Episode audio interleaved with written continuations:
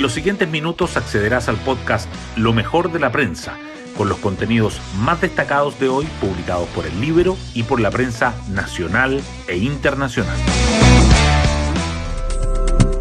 Buenos días, soy Magdalena Olea y hoy es jueves 21 de julio. Ayer en el Congreso hubo celebración y desazón con poca diferencia de tiempo.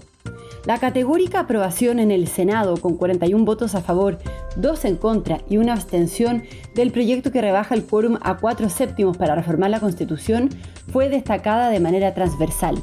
Sus impulsores, los senadores Jimena Rincón y Matías Walker, lograron de este modo abrir la posibilidad de un plan B ante el eventual triunfo del rechazo. Más tarde, el gobierno se llevó una derrota en la Cámara de Diputados.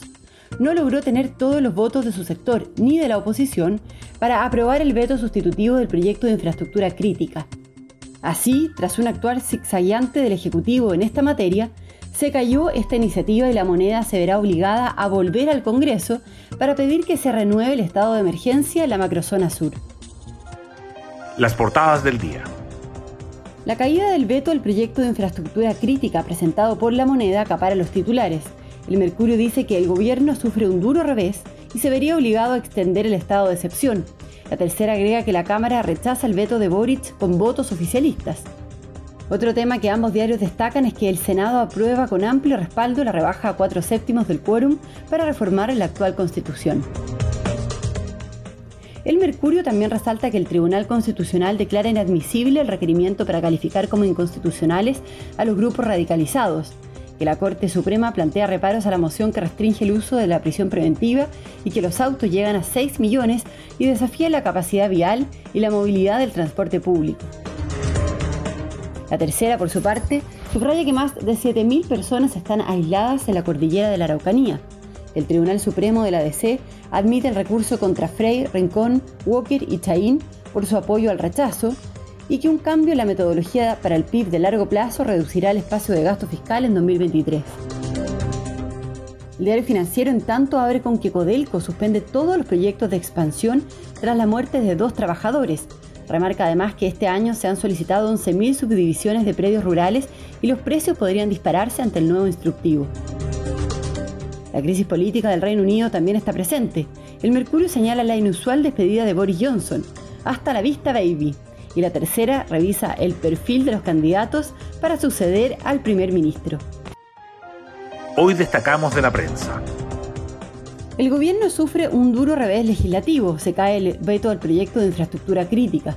La Cámara rechazó el cambio propuesto por el Ejecutivo con 69 votos en contra, 61 a favor y 17 abstenciones, aunque los ministros culparon a la derecha, en la derrota también incidió la ausencia, rechazo o abstención de 16 diputados oficialistas. La moneda, que veía en esta iniciativa una forma de reemplazar el estado de excepción en el sur, tendrá que renovar la medida. El Senado aprueba rebajar a cuatro séptimos el quórum para reformar la actual constitución. El proyecto presentado por Jimena Rincón y Matías Walker fue visado en general y particular con 41 votos a favor, 2 en contra y una abstención, Apruebo Dignidad respaldó la moción tras el giro del gobierno, que inicialmente había criticado la propuesta, que es vista como opción para hacer reformas constitucionales si el rechazo gana en el plebiscito. Bachelet explicita que votará apruebo en el plebiscito. La exmandataria citó una popular canción del cantautor cubano Pablo Milanés para dejar claro su apoyo a la propuesta de la convención. Tengo una opinión muy clara de lo que debiera ser la decisión del 4 de septiembre. Yo lo he dicho antes, estoy por el apruebo de la reforma a la Constitución, declaró en una actividad con la prensa en Lima. Codelco suspende todos los proyectos de expansión tras la muerte de dos trabajadores. El fallecimiento de un empleado de una empresa contratista en Chuquicamata ayer, en el segundo accidente laboral con víctimas fatales en 10 días, hizo que la minera estatal decidiera paralizar todos los proyectos estructurales hasta revisar sus condiciones de seguridad. Otras noticias. El Tribunal Constitucional declara inadmisible el requerimiento en contra de la CAM y de otros tres movimientos extremistas. La primera sala del TC declaró inadmisible por cuatro votos contra uno la presentación del ex coordinador de seguridad de la macrozona sur, Pablo Urquizar. El fallo, que se conocerá hoy, apuntaría que los hechos expuestos son competencia de la justicia penal. El Tribunal Supremo de la Democracia Cristiana declara admisible la denuncia contra Frey, Rincón, Walker y Chaín. El expresidente, los dos senadores y el ex convencional, quienes han anunciado su apoyo al rechazo, fueron acusados por no respetar lo acordado de la Junta Nacional del partido.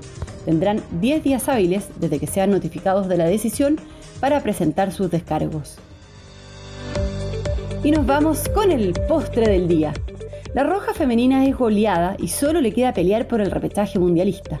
Colombia venció 4-0 a Chile en el cierre de la fase grupal de la Copa América. Las Rojas se despidieron de los Juegos Olímpicos de 2024 y la única opción que les queda para llegar al Mundial de 2023 es la repesca.